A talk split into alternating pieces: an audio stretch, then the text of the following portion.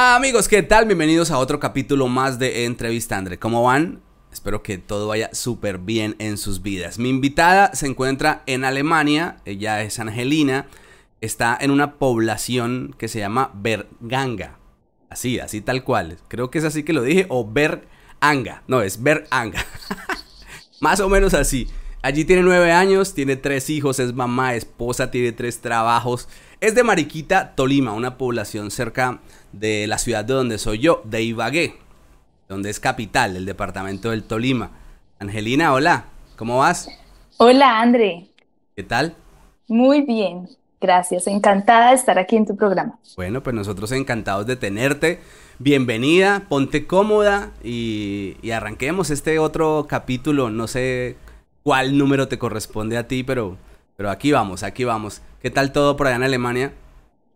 Muy bien, todo de maravilla, gracias a Dios. Bueno, ¿cómo, cómo es que se llama el pueblo donde vives? ¿Sí lo dije Lo bien? dijiste muy bien, sí, Beranga. Beranga. Claro, y aquí, claro, la gente tiene el dialecto bávaro, entonces siempre Sí. se escucha muy chistoso. Sí, sí, sí. Sí. Sí, uno le mete la, la malicia ahí, ¿no? Ay, ¿dónde es que Yo- usted vive? Ay, en Bergang. Ay. Mete No, yo ahí la- siempre, sí, yo vivo cerca de Múnich. Sí, sí, sí. Nunca dices dónde vives realmente para evitar el chascarrillo y el chiste. Sí, sí, aunque siempre me parece muy divertido. Y aquí cerca hay un pueblo que se llama Achofen, pero se- te- yo siempre le digo el. Ah, ah, Bueno, porque aquí el culo se le dice Ash. ah, Entonces, y ese pueblo se llama así Ash-Ofen. Y yo, uy. Y Ofen, pues uno siempre dice que Ofen es algo abierto, ¿no? Ajá. Entonces siempre digo yo, no, pues qué, qué suerte que no vivo allá. Sí, pero aquí en España también hay una población también con un nombre peculiar. La Verga. Uy. Sí, así se, así se llama el pueblo. No, pero la, pero la verga suena mejor que uno vivir en el donde está el culo abierto. Bueno, pero es que por lo menos está en inglés. Ah, bueno. No, pero si uno ya lo entiende, eso siempre, yo siempre me río. Bueno, listo. Entonces estás en, bueno, ¿cómo es que se llama? Repitámoslo para la, para el público para que quede claro dónde es que vives. En Berganga. Estoy aquí buscando algo eh, antes de que sigamos porque yo, yo diciendo que acá hay un pueblo, sí, acá hay un pueblo que se llama así. Me entraron las dudas. Yo, yo, yo nunca, yo no, no me gusta pisar ahí sobre, sobre suelos o sobre arenas movedizas, pero espérate que no, no encuentro, o sea, no, no sé por qué no me sale el Ah, no, pues que buscador. estoy, estoy en así bien chiquitico. Yo vivo acá en el bosque, vivo en el medio de la nada. No, no, no, no lo decía por ti, lo decía por mí. Que yo dije Ah, que en, ok. Es- en España hay un pueblo que O se sea, llama, que se Ya, llama- es- está lejos la verga, Sí. entonces Sí. difícil de encontrarla. es una aldea en Canarias, tiene alrededor de 63 habitantes. Bueno, aquí me parece que una aldea, pero no, yo había visto un pueblo. Bueno, en fin. Me perdonan si di un dato mal. Yo lo he escuchado, yo lo he escuchado. Bueno, listo. Ahora sí empecemos con este podcast porque estamos como muy desordenados. Tú eres de Mariquita. Sales ya bastante tiempo por fuera del país. Desde que sales hace nueve años, ¿el rumbo o el destino es Alemania? Sí, eso, todo esto pues empezó, mira que tengo que contarte todo desde el principio para que, porque yo me, cuando yo miro para atrás, yo digo, allá empezó todo. Yo pues nací en una finca, yo soy campesina, con mucho orgullo, su merced. Y entonces yo, yo nací en una finca, mi mamá pues madre soltera, mi papá un hombre berraco que no fue capaz de responder. Y entonces yo, mi, o sea, yo crecí en una familia donde pues la única, mi mamá era la única pues que el, el marido no le respondió. Entonces en mi caso pues yo lo hablo por mí, ¿no? Porque cuando yo digo lo que a mí me pasó, pues hay gente que dice, no, no, eso no le pasa a todo el mundo. Y bueno, sí, tienen razón.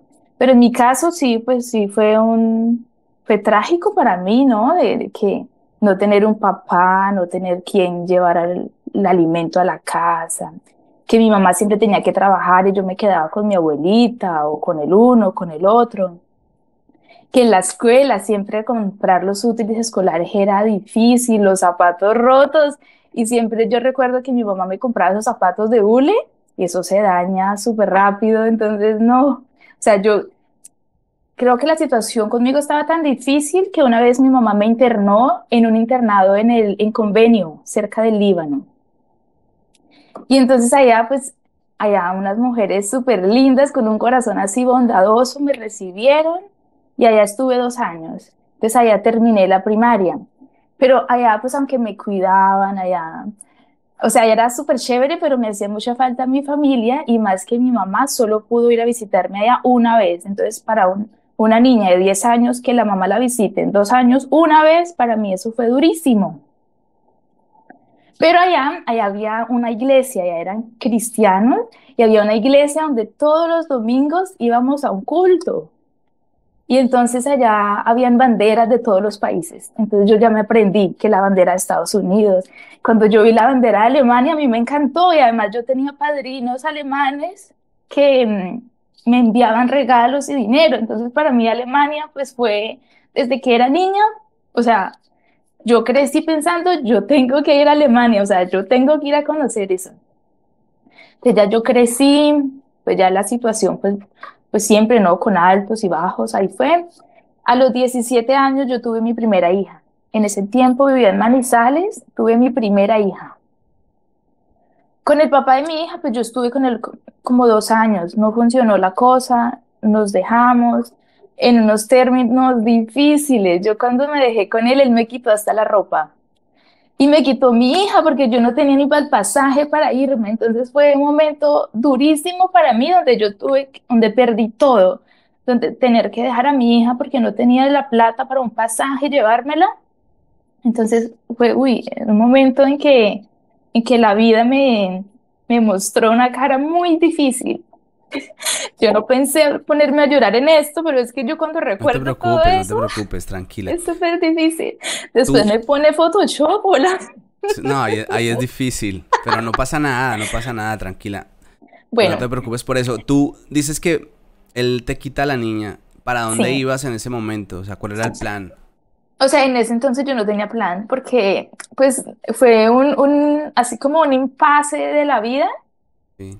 Yo recuerdo que yo vivía en el llano en ese, en ese entonces y él estaba en Manizales y durábamos, duramos como seis meses sin vernos.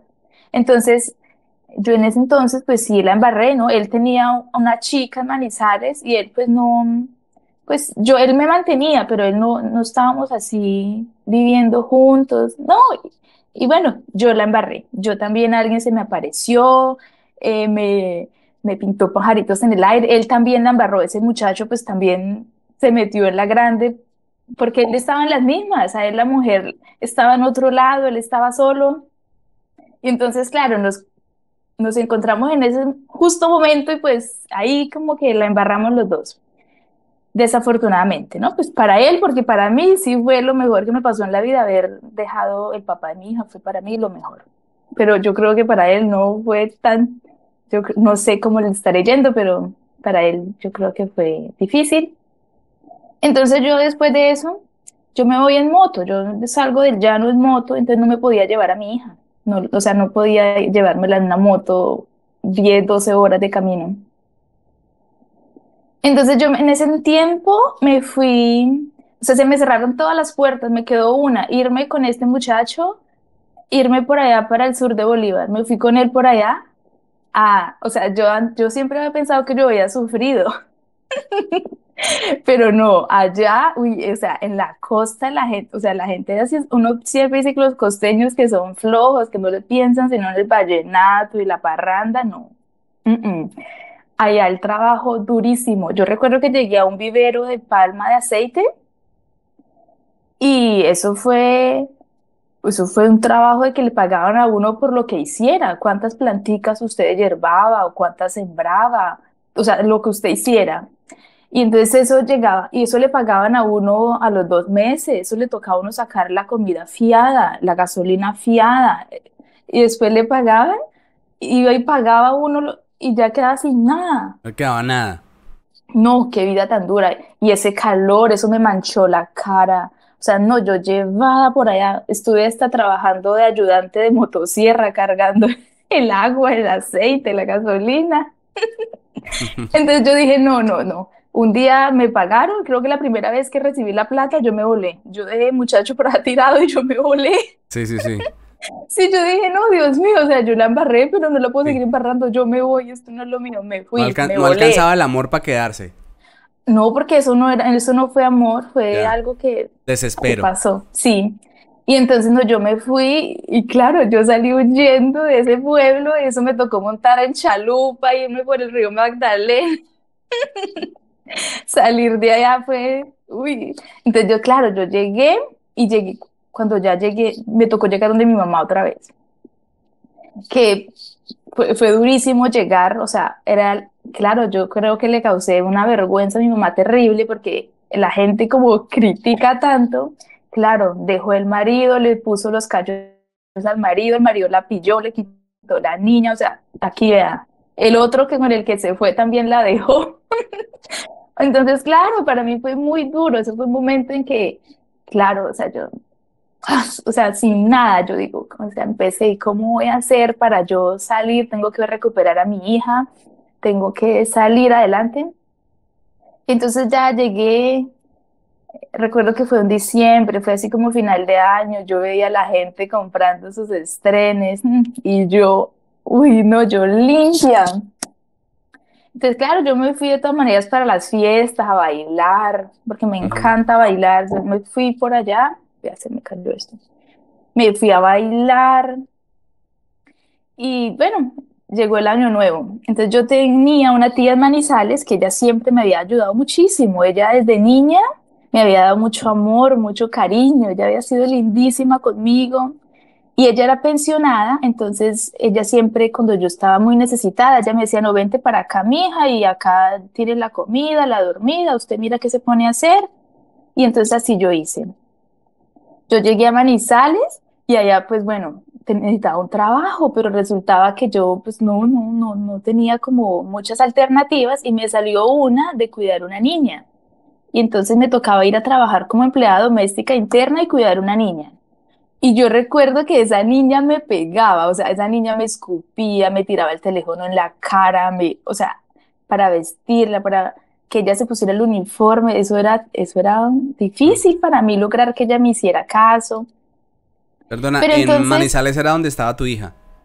Ah, No, mi hija se quedó en el llano y yo llegué a Ah. Mariquita, eh, en una zona rural, ahí no me funcionó, yo tenía que salir de allá porque ya no tenía nada que hacer, no había Mm. nada, no había oportunidades para mí. Entonces, perdón, entonces ya claro, yo en Manizales me encuentro, o sea, me, me conseguí ese trabajo, me ayudaron, me recomendaron, yo allá en el trabajo creo, duré un- unos mesecitos. Y allá me pagaban, no recuerdo ya cuánto, pero yo ya tenía la posibilidad de en las noches, en la nocturna, seguir validando mi bachillerato porque yo no había terminado de estudiar. Entonces eso, eso yo estaba haciendo. Y allá creo que una vez escuchando Olímpica, estaba yo allá trapeando y escuchando Olímpica y cuando, cuando llega ese anuncio de cupido.com quiere casarse con un extranjero, o sea, quiere así, o sea, una nueva oportunidad para su vida, algo nuevo y yo dije, ay, esto es lo que yo necesito, Dios mío. Mi salvación. Sí, yo no, no, yo, ¿para dónde? No, yo, yo, claro, yo tenía en mente Alemania, yo tengo, de pronto encu- encuentro un alemán y si no un gringo, pero lo que sea. Y entonces yo me inscribí, de una vez me fui para un café internet y me inscribí, subí fotos y yo pensé que eso iba a ser así rápido. A mí nadie me respondía. Como eso de cuando hay gente que dice que cuando uno apuesta por necesidad pierde por sí. obligación. No, o sea, yo dije, no, me tengo que olvidar de eso porque esto no, no, aquí, por aquí no es. Cuando uno muestra el desespero, como que no funciona la cosa. No, no. Entonces, bueno, yo ya en ese trabajo, pues me aburrí porque, pues no, no, no, tampoco era lo mío. Yo estaba, o sea, yo estaba angustiada, esa plática no me alcanzaba para ir a ver a mi hija y, y eso uno interno que solo tenía un día en la semana libre. ¿Qué contacto tenías con ella por teléfono? Sí, de vez en cuando, pero ella estaba muy pequeñita, tenía dos años. O sea, yo la escuchaba y ella, ella, pues ella en Colombia los niños hablan súper rápido. Ella sí me decía, mamá, ¿cuándo vienes? Mamá, ¿dónde estás? Y a mí se me rompía el alma. Entonces, yo me fui, yo me fui para, yo me fui para Popayán, porque allá estaba viviendo mi hermana y entonces ella me apoyó. ella me dijo, no, pues vente para acá y mira que yo ya fui de vacaciones, creo que fui en Semana Santa y allá me conseguí un novio, o sea, pues no un novio en ese momento, no fue así, pero entonces... ¿Te conociste a alguien? Sí, yo fui para a los termales de Coconuco y allá conocí un muchacho que yo hasta lo, él estaba sentado en el borde de la piscina y yo en la piscina ahí nadando y pues a mí me encanta hablar y reírme y entonces yo creo que le dije, ay, esas piernas tuyas tan blancas. Ese fue el piropo que le eché. Maravilloso piropo. Sí. Oye, que usted tiene unas patas como las de una rana. ¡Ay! Y entonces, claro, no, pues a mí, yo en tono de burla, yo así, y él pues súper amable, sí, o sea, los payaneses o los patojos, ¿no? Son súper amables y él pues sí, me habló y ahí él estaba con sus amigos. Entonces creo que por ahí nos deslizamos en esos, en esos toboganes un rato y la recocha. Y entonces ya cuando yo ya me iba a ir con mi familia de, mi hermana, con la familia de mi hermana, ya nos íbamos para la casa, él se me acercó al parqueadero y creo que me dio el número o me pidió el número, algo así. Y entonces bueno, yo ya regresé a Manizales y él empezó a llamarme, o sea, él empezó a llamarme, empecé yo a vivir eso que nunca había vivido, ¿sí? de, un muchacho ahí detrás que, que me conquista, que me dedica canciones. Entonces, no, él todas las noches con esas canciones, él me, o sea, él me, me enamoró. Sí. Y entonces yo me fui para Popayán, yo decidí irme para Popayán a probar suerte allá y pues para estar cerca de él. Entonces yo llegué allá, o sea, los amoríos, excelente. Yo fui súper feliz, también me conseguí un trabajo muy bueno. Al principio vendía dulces en la terminal de transportes de Popayán, vendía ya, vendía bocadillo de, de guayaba. Y era toda la noche, creo que por 12 mil pesos. O sea, pero ahí trabajabas como empleada, no era que hubieses puesto una no, por ahí. No, me, me, resultó un trabajo vendiendo eso ya en el terminal, ese trabajo durísimo. Toda la noche allá despierta. Sí vendiendo eso, que trabajo tan duro yo, y que, y por 12 mil pesos. Entonces yo no, yo tenía que seguir buscando. Bueno, después me resultó otro trabajo buenísimo, yo creo que el mejor trabajo que he tenido en Colombia, eh, en Popayán, y allá ganaba como 780. En ese entonces, para mí eso era súper bueno. Sí, estamos hablando de... Del 2007. No, imagínate. Sí. ¿Cuántos años tenías ahí? ¿19, 18? Sí, estaba, ya, ya, no recuerdo, pero sí, ya creo que terminando el 2007 o, o, empecé, o empezando el 2008, creo. Entonces, claro, yo iba súper bien, yo empecé, cada que me pagaban, yo empecé, mi vida cambió, yo empecé a comprarme una mudita de ropa cada mes, eh, empecé a probar los restaurantes, yo tenía dos horas de almuerzo, yo una vez me iba para allá, para acá, y era muy divertido porque había muchos muchachos que me coqueteaban y me decía, ¿y cuándo tienes tiempo? Y yo tengo tiempo justo de 12 a 2 de la tarde, así que me puedes invitar a almorzar si quieres. Ay, qué lista. Vuela con los motores apagados. No, yo me gotereaba el almuerzo. Y a veces, o sea, unos almuerzos de por ahí parrilla, o sea, unas mm. delicias. Y cuando me tocaba a mí pagar el almuerzo, pues yo me iba para un restaurante vegetariano que era muy barato. Entonces allá. Entonces ya en Popayán la vaina no me funcionó porque mi hija estaba en el llano, o sea, yo tenía el fin de semana libre y estudiaba los sábados. Entonces tenía solo el domingo y no me alcanzaba para ir a verla, ¿no? O sea, no, y tampoco me podía dar el lujo de ir en avión, o sea, no me alcanzaba la plata. ¿Qué estudiabas ahí los sábados? ¿Seguías estaba terminando el bachillerato, ah, estaba, estaba presentando, sí, estaba, estaba haciendo décimo en ese momento, preparándome para para presentar las pruebas IFES. Entonces, no, yo, o sea, yo sí bailaba, estaba, yo creo que enamorada, pero mi hija me hacía falta y él no, o sea, no, no tenía como la forma de recuperarla. Entonces, pues yo lo único que hice fue renunciar a mi trabajo. Yo renuncié a mi trabajo, renuncié a mi noviecito romántico, yo lo, o sea, yo, yo dije, no, o sea, no, eso no me llena, yo necesito recuperar a mi hija. Entonces yo ya regresé al llano y entonces yo regresé como en un plan, o sea, yo en ese transcurso de mi vida de que yo estaba en Popayán y eso, yo seguía mirando la, la página y yo le enviaba el mismo mensaje a todos. O sea, yo escribí un mensaje y yo lo copiaba y lo enviaba a 100, yo creo, ¿no? O sea, todo el mundo le enviaba el mismo mensaje. Pescaban río revuelto, que llaman. Sí, yo, ah, yo. Lo ah, tiraba a la red y el que caiga. Sí, sí, yo no. Y entonces cuando una vez miré, o sea, sí, miré y me habían respondido. Y resultaba que el que me había respondido era un muchachito de 34 años, lindísimo, con una foto por ahí de las vacaciones en la playa. Y bueno, pues yo no me hice así tanta ilusión porque pues... ¿De dónde dije, era ese muchacho que te responde? De Alemania, era de Alemania. Y entonces yo, pues no hablaba español. Entonces yo, no, pues, o sea, yo dije, no, esto no es. Esto por aquí no es. Pero él me seguía escribiendo, él traducía y me enviaba por ahí mensajito. Entonces yo sí chateaba con él, pero yo no le paraba bolas, pues porque eso en otro idioma y no, o sea, Sí. yo estaba sin esperanzas. Pero él, un- una vez, el muchacho, una vez me dice, ven, dame tu teléfono y yo te llamo. Y entonces yo, ah, bueno, se lo di. Me llamó y y me, me dice, ay, hola, yo no hablo español. Yo, ah, bueno, entonces chao, cuando aprenda vuelve y me llama. Y yo colgué, porque si no entendía, yo no entendía nada, yo colgué. Y entonces, el que yo le digo, no, pues aprenda español y, y hablamos porque yo no sé hablar inglés y yo alemán en este momento no voy a aprender. Y él tan juicioso se compró sus libros y aprendió efectivamente español, pero de una forma rapidísima. Él empezó ya a traducir más, los textos ya eran más largos, que ya me interesaba pues ponerme a leerlos e intentar como entender qué me quería decir. Y ahí seguimos hablando, pero entonces yo me devolví para el llano. Yo dejé mi trabajo, dejé mi novio, me fui para el llano. Allá intenté, pues como, yo intenté como que volver con el papá de mi hija. Yo lo intenté, pero no, ya no había amor, ya no había nada. Entonces yo lo que le dije a él, yo le dije, déjeme llevar la niña para Manizales. Yo me voy primero y como a usted también le gusta trabajar allá, después usted se va también y ya trabaja y estamos cerca con la niña.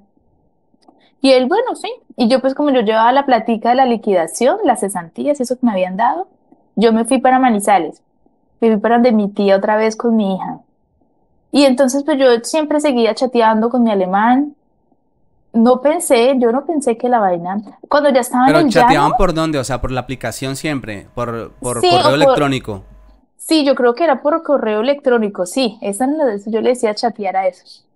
Pero creo que cuando estaba en el llano, yo también seguía chateando con él. Yo seguía chateando con él.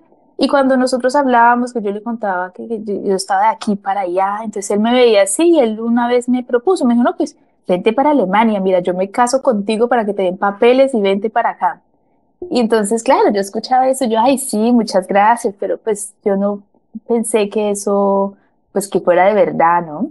Entonces ya yo llegué a Manizales y entonces él, él me había dicho, me- él ya me había dicho hacía días, en noviembre voy a ir a visitarte, yo ya reservé, y- pero claro, yo, ay, sí, qué bien, pero yo no le creía, yo la verdad nunca le creí. Entonces yo recuerdo que ya estando en, en- en el llano, que yo me iba a ir para Manizales, yo le comenté a, a una chica, yo le dije, ay, mira, de pronto viene un alemán y me visita y esto, y de pronto me lo encuentro. Pero yo le conté como porque eso que uno le cu- cuenta a la gente que está cerca, todo lo que le pasa, todo lo que le está pasando, uno lo cuenta. Y yo me fui para Manizales, allá yo seguí chateando con él y cuando una vez me dice, mañana es mi vuelo, yo llego a Colombia tal día, tales horas. Entonces yo, ah, sí, bueno, pero entonces llega a Manizales porque yo vivo muy lejos de Bogotá y, y no puedo ir a esperarte. Pues yo pensaba entre mí, yo que me voy a ir a esperar lo que me deje por ahí esperando, no, mamola. Ujú. Entonces yo digo, bueno, si llega a Manizales, pues nos vemos. Entonces, claro, esa noche antes yo hablo con mi tía y yo le digo, ay, no, tía, mira que tengo un alemán que va a venir a conocerme y qué tales. Y yo pensé que ella no me iba a creer, sí, yo. Y ella me dice, ah, bueno, mi hija, entonces mañana vamos y lo esperamos en el aeropuerto, nos levantamos temprano, le hacemos un buen almuercito y vamos y lo esperamos, que se quede aquí. Me, me, me dijo, aquí se puede quedar. Y entonces Claro, llegó el otro día. Yo recuerdo que para conocerlo yo tengo unos un cabello que es muy difícil de controlar. Yo recuerdo que ese día me eché gelatina sin sabor. Me entiesé el pelo. Yo no ¿Para qué? ¿Para que te quedara lacio? Pues pa- sí, pa- no, O para que no te quedara tan alborotado. Sí, para que me quedara quieto me eché gelatina. Y yo con ese cabello tieso. Entonces ya llegué al aeropuerto, me fui con mi tía para allá y mi hija.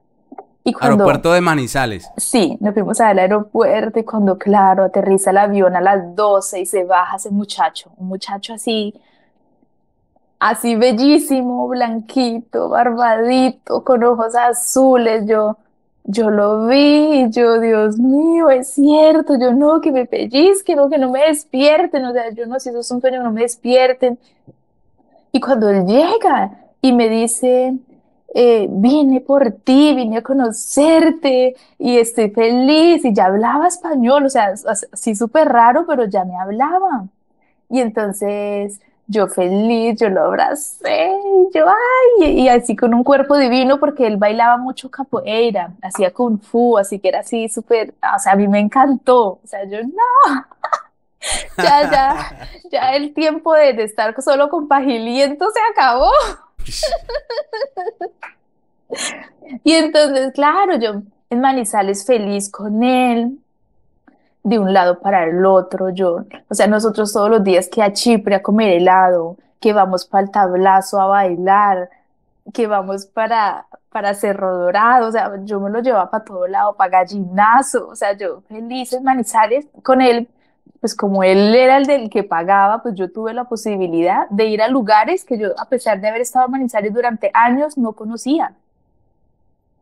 Entonces ya con él empiezo a viajar, empiezo a viajar en Colombia, empiezo a ir donde siempre había querido ir. Ay, yo le voy a dar un recorrido, un tour por Colombia para que se enamore de Colombia, pero yo iba también de, de primerazo, yo, que, que Claro. Cali, que Medellín, y así por pueblo en pueblo comiendo, o sea, yo comí como nunca,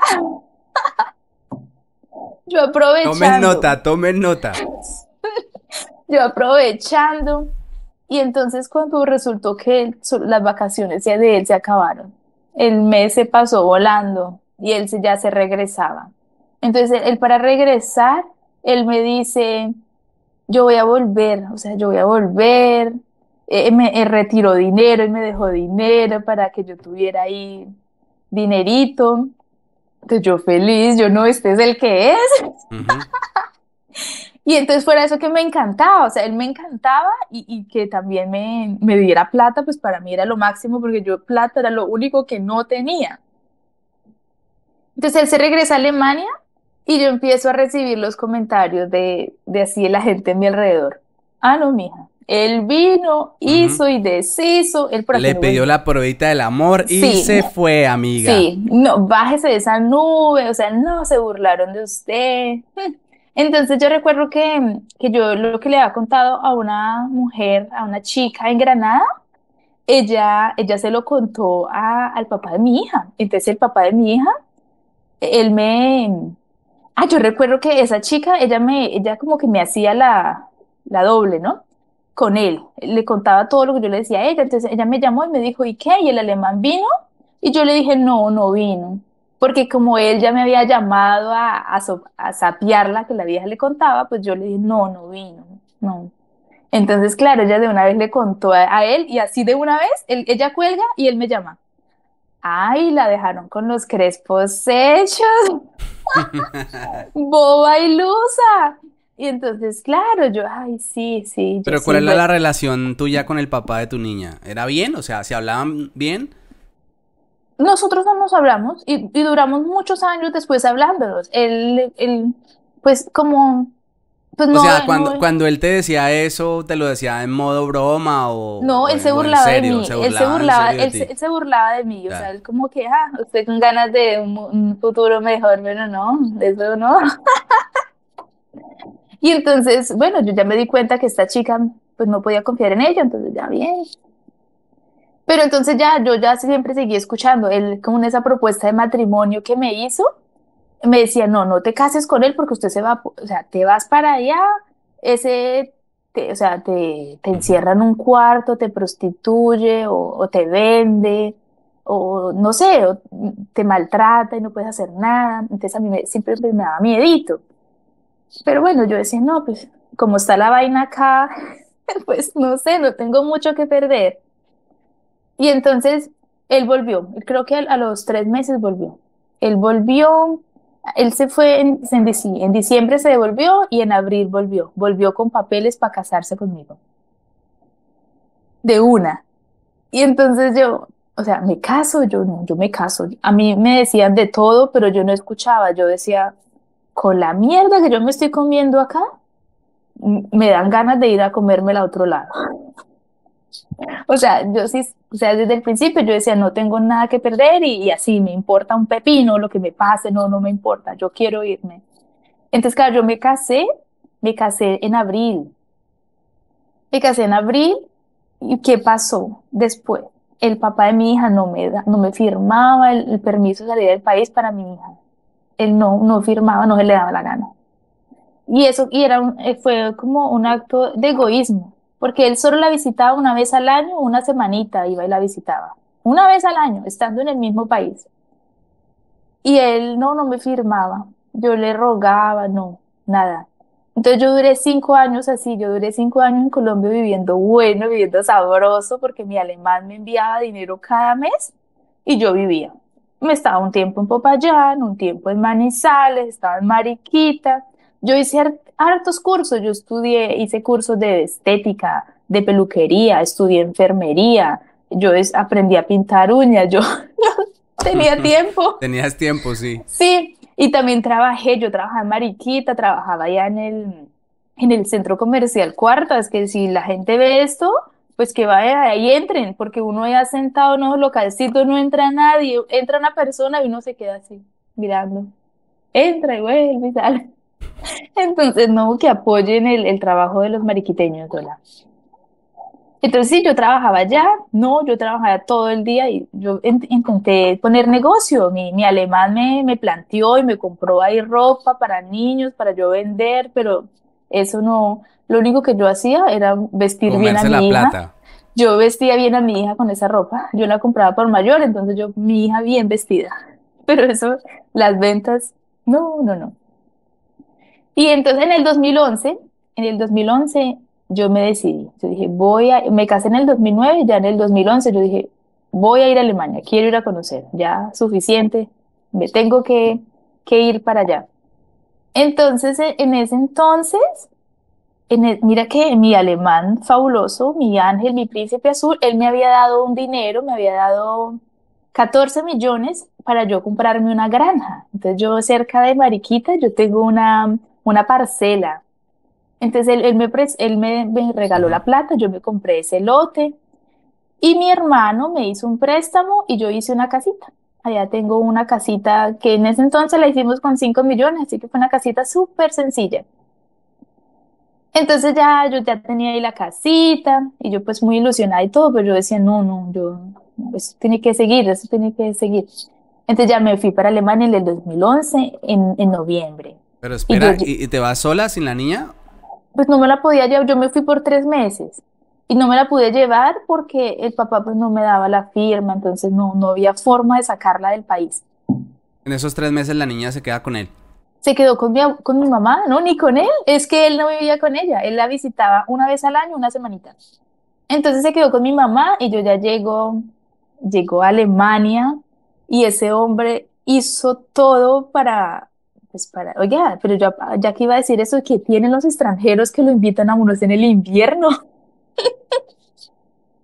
O sea, yo llegué acá, claro, noviembre, el frío, a comprar ropa, a com- o sea, eso era a comprar así chaquetas, ese frío tan horrible. Yo recuerdo que por primera vez en mi vida duré una semana sin bañarme. Eso era muy, muy frío, o sea, para mí, eso no era, no, no me daban ganas de bañarme. El pelo, Y entonces, ¿cómo Entonces- hacías ahí con él? ¿Te aguantaba la aromita? ¿Sí? yo creo que él olía peor.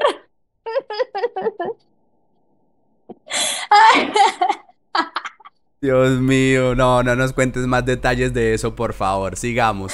Ah, bueno, pues también no, pues no, no, no nos bañábamos ¿No- no el había agua caliente tampoco? completo.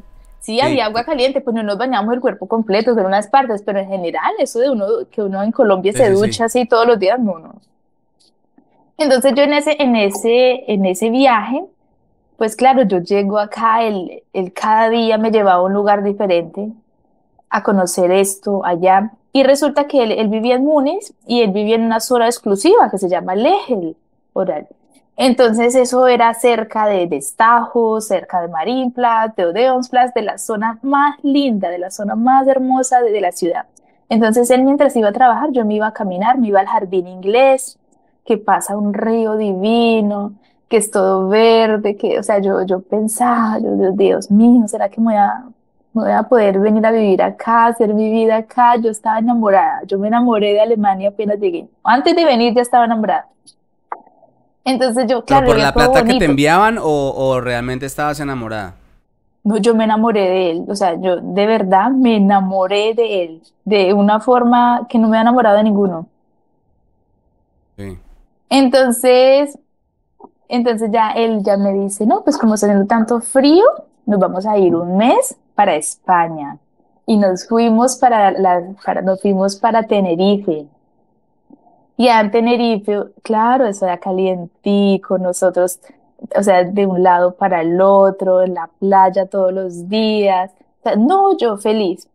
Recuerdo que en ese momento lo que me empañó el viaje fue que murió mi abuela, murió mi abuelita y mi mamá estaba súper mal. Mi mamá antes ya no me pudo seguir cuidando a la niña porque ella tenía que ir al hospital a cuidar a la, a la mamá de ella. Entonces mi hija quedó sola, quedó con otra primita y el marido de mi mamá. O sea, eh, ahí me empañó el viaje. O sea, fue difícil, fue difícil, pero entonces ya, bueno, ya llegó la hora de volver a Alemania, en febrero, en febrero fue mi regreso a Colombia.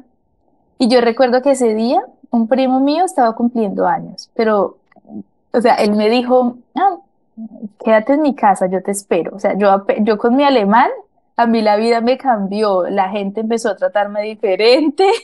Ahí sí ya, pues ya todo el mundo me abría las puertas. O sea, en sí, la verdad tengo que reconocerlo, la vida me cambió. Entonces, claro, yo llego a Bogotá y me quedo donde mi primo. Y él me dijo, ay, yo estoy cumpliendo años hoy, pero yo pensé que era mentira. Yo pensé, ay, seguro quiere que le lleve un regalo. Entonces, yo llegué y de verdad estaba cumpliendo años. Entonces, él súper querido conmigo. O sea, yo no me acuerdo, pero yo creo que él hasta me llevó a Mariquita. Lo que pasa es que yo, yo sufro la memoria, a mí me olvidan muchas cosas. Y por eso cuando me vuelvo a acordar, yo lloro, porque yo, ay, eso me pasó. Entonces, claro, él ya, me, ya llegué a Mariquita. Y entonces, ¿qué me pasó? Yo quedé embarazada en ese viaje. Ay. ¿Pero planeado o, o sin querer queriendo? Pues yo creo que sin querer queriendo, pero yo quedé embarazada. Yo quedé embarazada. Y entonces, yo quedé embarazada. Y también fue acá en Alemania quedar embarazada, pues para mí fue duro porque me dieron muchos síntomas. Yo me puse súper mal y fui al ginecólogo y no entendía. Yo recuerdo que fui al ginecólogo y cuando esa señora yo no la entiendo y entre y quítese la ropa y, y empieza así a mirarme y yo, o sea, Dios mío, eso fue una situación espantosa. Ah, ya, pero te diste cuenta fue en Alemania. Pensé que... Sí, como- yo como me di ibas- cuenta en Como ibas en Alemania. Mariquita, yo dije que... No, no, pensé sí, te- me, me perdí. Y te re- te regresaste claro, un poquito, sí, sí. sí. Yo, claro, yo, ay, te- estoy te embarazada, ese pequeñito estoy detalle. embarazada y yo recuerdo que cuando eh, me hacen la primera ecografía y el médico dice que tengo, no recuerdo cuántas semanas de embarazo y mi marido empieza, ¿está embarazada? Y bueno, y yo, entonces ya me, me- yo me di cuenta que estar embarazada aquí no era lo mío. O sea, en ese entonces por estar embarazada yo hubiera podido quedarme. Él, él quería que me quedara. Él me decía, no, usted está embarazada, yo hago lo que sea, pero usted aquí no se va. Y entonces yo, entonces yo, no, no puedo porque la comida me empezó a disgustar, me daba asco, toda esa comida alemana me parecía horrible. Eh, no, no me gustaba ni él. Yo le cogí a él una pereza, yo le cogí el odio. O por el... em- Yo, le- sí. yo lo odiaba, yo le decía, no, yo me voy para Colombia. Entonces yo me fui y él, ah, bueno, yo me fui para Colombia otra vez y en Colombia yo subí como 20 kilos. Él me mandaba buena plata. Yo me comía como un pollo campesino a- casi a diario. Entonces yo no sé sino comer y comer fruta. Yo ni siquiera iba a hacer la compra. Yo le pedía el favor al marido de mi mamá y él hacía la lista. Tráigame buñuelos, churros. Mm, Y yo coma. Yo me la pasaba en la casa en una mecedora, en una, en una hamaca. Y claro, cuando llegó la hora de, de tener a mi bebé, cuando ya eran los nueve meses, mi, mi esposo fue, mi esposo fue para acompañarme en el parto, entonces estuvimos en Mariquita y, y yo tuve un embarazo muy tranquilo, entonces mi hija no quería nacer, ya tenía 42 semanas de gestación y mi hija no, ella, a mí no me daban dolores. Y yo caminaba, yo iba de Mariquita, del centro, yo iba hasta Cancún, caminando todos los días. Iba, no, o sea, yo me, me recorría todas las calles de Mariquita porque me decían, no, tiene que caminar, tiene que caminar. Yo caminaba y nada. Entonces yo fui a Honda, yo, yo fui a Honda. Pero pues no caminando, ¿no? no, casi, pero no. Entonces yo fui a Honda al hospital y yo hablando con el ginecólogo, yo no, que me induzcan el parto, o sea, que no, pero si no te dan dolor, hágame cesárea, yo, yo tenía miedo, hágame una cesárea, no, no, no, espere, todavía no es el tiempo. Entonces yo me decían todo eso, no, no es el tiempo, espere. Y yo pues como ya había estudiado enfermería, yo decía, no, no, yo no voy a esperar, yo no, me fui para Ibagué. Me fui para Ibagué y creo que era la clínica Limonar, no me lo recuerdo bien. Entonces ya llegué allá y, y yo entré, entré por urgencias y dije, tengo muchos dolores. O sea, yo no, ay, au. Y yo no, Pero no, no, no los tenías. no, no tenía nada, pero tenía los dolores, tenía miedo de que mi hija se me muriera, que no, porque yo ya hasta ni la sentía, yo ya tenía tanto miedo que yo ya ni la sentía. Y entonces yo, claro, entré, entré ahí a la sala, allá me, en la observación, y el ginecólogo me ve y me dice, ay, pero tú no tienes nada. Entonces yo le dije, no, doctor, yo me la he pasado de médico en médico y, y, y todos me dicen que espere, yo no puedo esperar más. Entonces él así todo amable me dice, ah, ¿quieres dolores? Bueno, le dice la enfermera que me ponga oxitocina. Y yo duré así toda la noche con la oxitocina y yo nada. Y yo en, en ese, en esa habitación donde estaba, habían como unas 15 mujeres, todas gritando, o sea, todas sufriendo y yo no sentía nada. Y yo, estas viejas, ¿de qué se quejan? Y yo, sí, nada. Y entonces cuando al otro día, nada, el doctor fue por la mañana a la ronda y qué, Y lo- dolores, nada, contracciones, nada. Y me dijo, ah, bueno, pongámosle una dosis más fuerte. A ver, sí, sí. Sí, y efectivamente, cuando, cuando me empiezan a dar esos dolores, yo creo que un parto inducido, creo que el tiempo de, de, contracciones es más corto, pero son más fuertes. Para Más mí fueron demasiado fuertes. Entonces mi hija nace un 3 de septiembre a las seis y media. Y ella nació en la cama, porque como yo había estado ahí, pues ahí como, ahí jodiendo ahí que no me daban dolores, a mí nadie me ponía cuidado. Yo eh, pasaba a la enfermera y yo, ay, ya tengo contracciones, pero así yo tranquila. Entonces no me ponían cuidado. Y entonces mi hija nació en la cama donde yo estaba ahí acostada, ella ahí nació, porque cuando un médico me, me miró y me dijo, ay, sí, de verdad, ya es la hora, Eh, llamó a todo el equipo, yo no tenía tiempo de ir a la sala de parto, mi hija nació en la cama donde yo había estado ahí todas esas horas esperándola. Entonces cuando mi hija nace y yo la veo, así toda blanquita, con sus ojos azules, que para mí fue, o sea, yo no me alegré tanto de que fuera así, sino que me alegré que se pareciera al papá, porque duré todo el embarazo escuchando los rumores de la gente. Esta vieja le metió ese paquete a ese pobre alemán. Sí, eso no es de él, no. Y, y yo, pues yo siempre me la pasaba de rumba, así yo, hmm, yo, yo sí rumbeaba, pero entonces yo sí quería tener hijos de mi marido, ¿no? Entonces, claro, yo, cuando ella es así, y yo, yo, yo descansé, yo descansé, yo dije, al menos, yo- no, o sea, le tapo la boca a toda esa gente y mi marido pues va a tener la seguridad de que si es de Me él, va a creer. sí, No va a tener que hacer un sorteo para saber Sí. quién es papá. Claro, entonces cuando, cuando, cuando mi marido la ve, él también se emociona, él la ve y dice, es igualita a mí. Entonces él se puso súper feliz y yo recuerdo que, que mi hija, mi hija mayor, estaba con él en Ibagué. Ellos, mientras yo estaba allá en ese hospital sufriendo, ellos estaban por allá en los centros comerciales, comiendo hamburguesa, eh, viendo películas. Ellos estaban en un hotel esperando que, que yo pues tuviera mi hija. Entonces cuando ya mi hija nació, y ya de una vez me dijeron, no, ya, salida, orden de salida. Ya nos fuimos para Mariquita. Fuimos para Mariquita y en Mariquita pues yo tenía una amiga, una amiga donde yo me quedaba mucho, donde yo podía llegar a quedarme ahí. Entonces yo llegué a con mi hija y ella me recibió súper bien. Ella me recibió súper bien. Eso que uno le llaman de cuidar la dieta, ¿no? Esto mi mamá en ese entonces, pues ella estaba ahí cerquita de la finca, pero ella la habían operado recientemente, no podía pues hacer esfuerzo. Entonces, esa amiguita que yo también estaba recuperándose de una cirugía, ella me cuidó y como pudo. Y ella también trabajaba. Y con mi marido alemán, que no sabía hacer un caldo, que lo único que podía hacer era ir a comprarme algo. Entonces él iba, y eso que a uno le dicen que la dieta que tiene que comer, que sin condimentos y eso. Él iba y compraba lo que podía. Entonces ahí al frente donde estábamos quedándonos en ese entonces, vendían arepitas. Entonces arepitas me salvaron. Yo comía arepa con mantequilla, arepa con carne, con queso. Entonces ya cuando ya llega la hora de irnos para la finquita que teníamos, yo dije, no, yo ya quiero estar en, en, mi, en mi casa. Nos fuimos para la finquita. Entonces yo no tenía nevera, yo no o tenía una nevera pero chiquitica. Entonces yo pues aproveché que estaba mi alemana y yo le dije, cómprame una nevera grande para poder guardar más alimentos.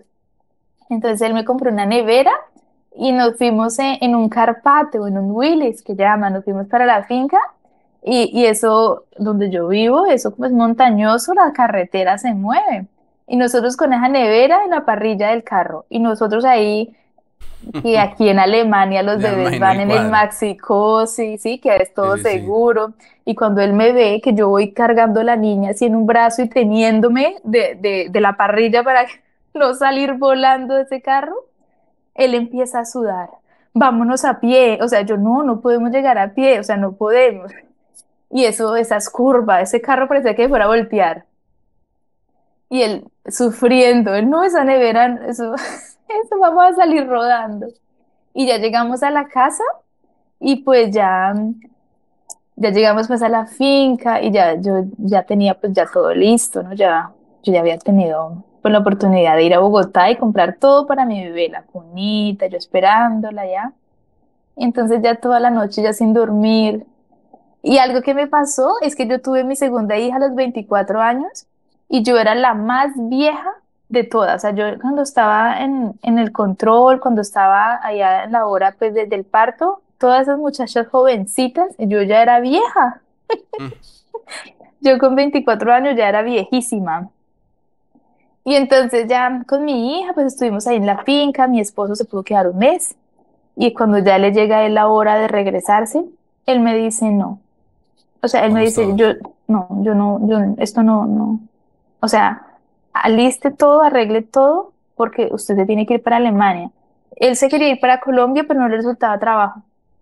Y entonces él me decía, o me vengo para acá y, y, qué, ¿qué hacemos acá? ¿Usted me mantiene o qué?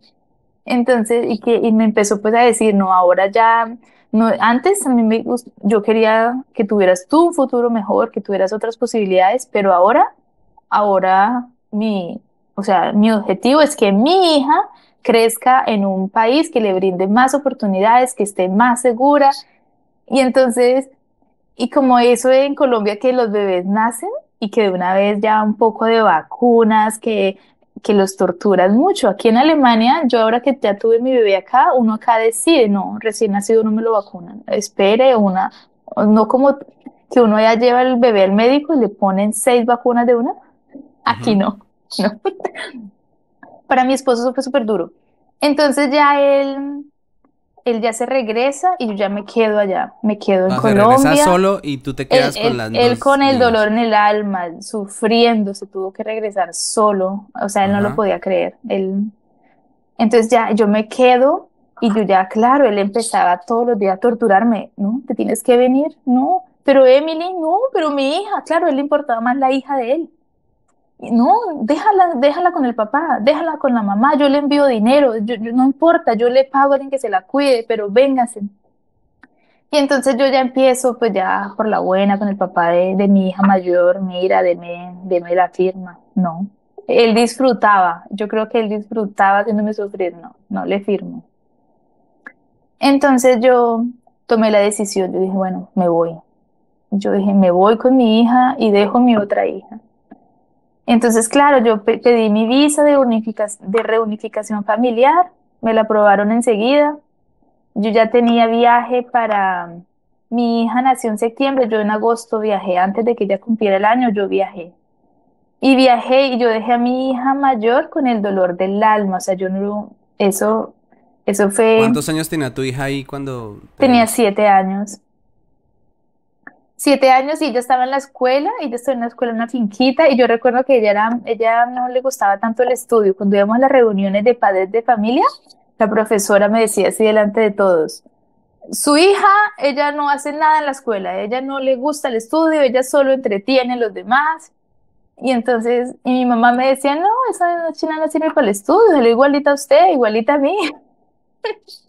Y entonces yo, yo, yo decía, no, yo tengo que llevármela para otro país, de pronto allá tiene más posibilidades, yo, yo era mi sueño.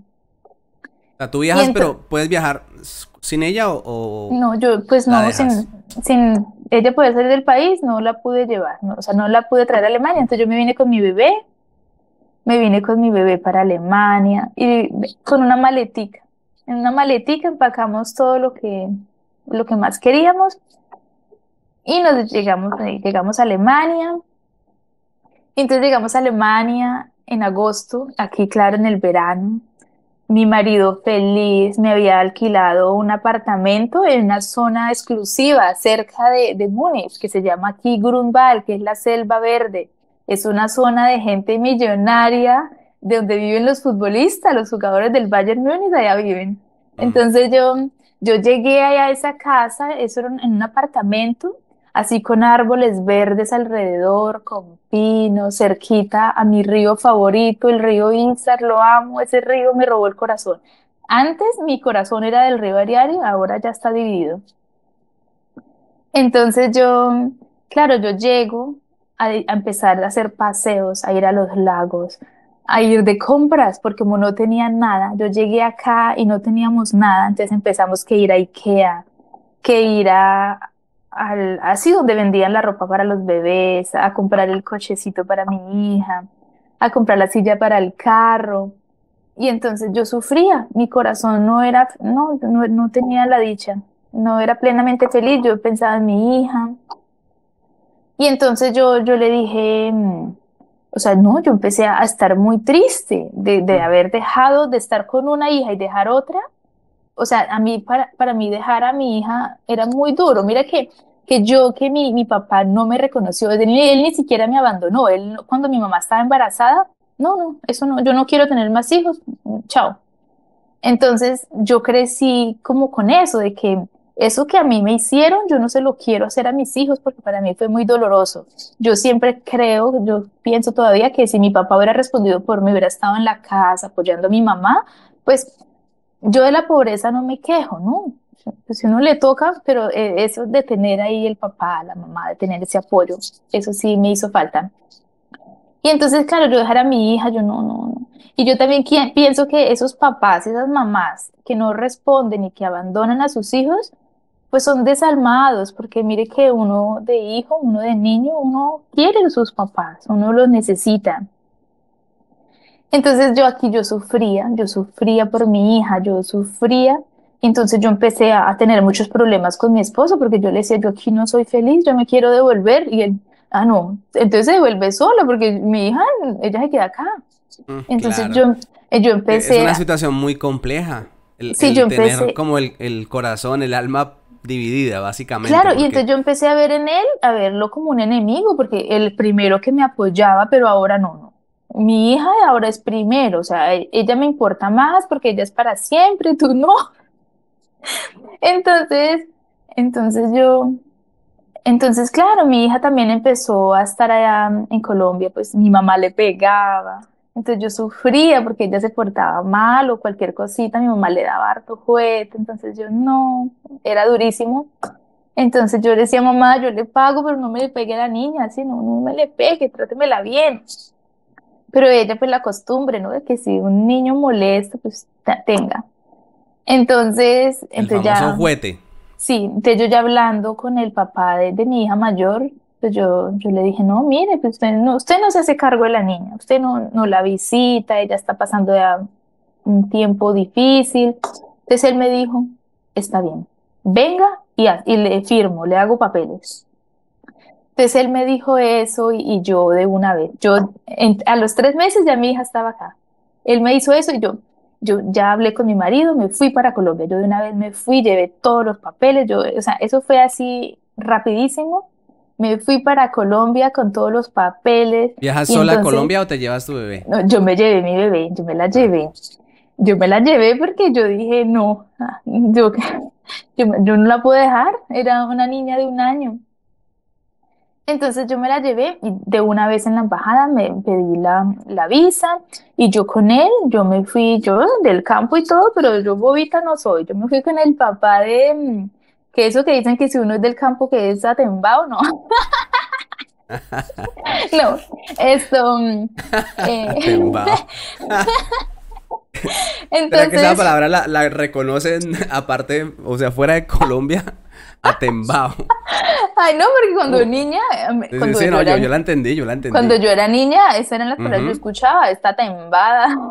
Sí, sí. Entonces, entonces, yo no, no, yo no. Ah, pero sí, ese significado es colombiano. Yo no sé por qué no me está funcionando Google aquí en el, en el teléfono. ¿sí? Entonces yo me fui para, para la notaría y entonces yo le dije allá al notario, señor notario, hágame el favor y me hace un permiso de salida del país permanente. Entonces, ah, sí, ¿qué es eso? Entonces yo le dije a él, el papá, no, eso es para cuando yo vuelva, pues que no tengamos que hacer el mismo trámite. Entonces yo ya pagué, yo lo hice con escritura pública, fue más caro, pero entonces era un permiso que cada que yo voy a Colombia, pues no tengo que estar detrás de él, ay, fírmeme otra vez, no, yo ya lo tengo.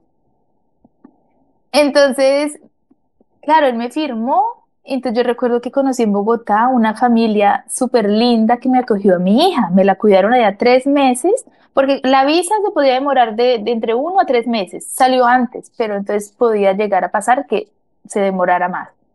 Entonces ya, ya teníamos pues el tiquete, entonces yo pues no me podía quedar tres meses en Colombia, yo tenía que devolverme. Entonces ya mi hija viajó por Avianca recomendada. Entonces ya, ya regresé yo a Alemania y una amiguita me hizo favor de cuidarme la niña y en esos tres meses esa, esa, esa mujer tan especial me llevó la niña a una escuela en Bogotá. Ella estudió allá unos mesecitos y, y, de verdad, ellos vivían allá cerca del, del centro comercial Santa Fe, entonces una zona súper linda, mi hija feliz, los mejores recuerdos que ella tiene es ir con Paola Diversity. Ella le encantó eso para ella, pues nunca lo había visto, ella, el, el recuerdo que ella tiene de Bogotá es ese.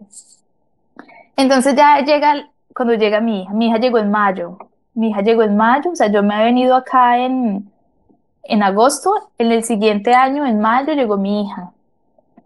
Llegó mi hija, llegó de un vuelo directo de Bogotá a Frankfurt, mi esposo la esperó en Frankfurt, me la trajo aquí a, al, cerca de Múnich, donde vivía en ese tiempo, y llega mi hija, y yo, o sea, la felicidad completa, yo no, o sea, lo, Dios mío, Dios mío, y yo feliz, pero cuando empieza la odisea, ¿yo? De saber de que, claro, llega la hora de la escuela, esa niña no sabe alemán ya voy, la, la, la, metí pues en la escuela, ya estaba en tercero en Colombia, la, la, la matriculé, ella no daba pie con bola, no entendía nada, ella se quedaba en, en, la pausa, se quedaba quieta mirando todos esos niños que hablaban en otro idioma, ella no entendía. Entonces yo vivía al frente de la escuela y yo en, en la pausa yo iba y así por la reja yo la acompañaba, le llevaba algo y hablaba con ella. Y ella ahí duró, pues ahí entonces e, ella aquí llegó en mayo a la escuela, aquí la escuela termina en julio. La profesora me dijo, no, ella tiene que empezar desde primero otra vez para que tenga la posibilidad de aprender el idioma. Y entonces yo, claro, yo dije, sí, hagámosle. Pero entonces ese sí, hagámosle, era para mi hija ir con niños de seis años, tres años menores que ella. Mm. Entonces para ella pues eso también fue muy duro, esos niños por todo lloraban. que no, entonces pues fue duro, pero bueno, fue la única posibilidad que yo tuve. Entonces ya después la profesora era una profesora que hablaba español y ella me decía, no, aquí donde usted, donde usted tiene su hija en esta escuela, esta escuela es de un nivel alto, usted tiene que ponerse el día. Ella necesita una profesora privada para hacer las tareas y para que aprenda el idioma, para que las notas sigan, porque acá las notas son altas.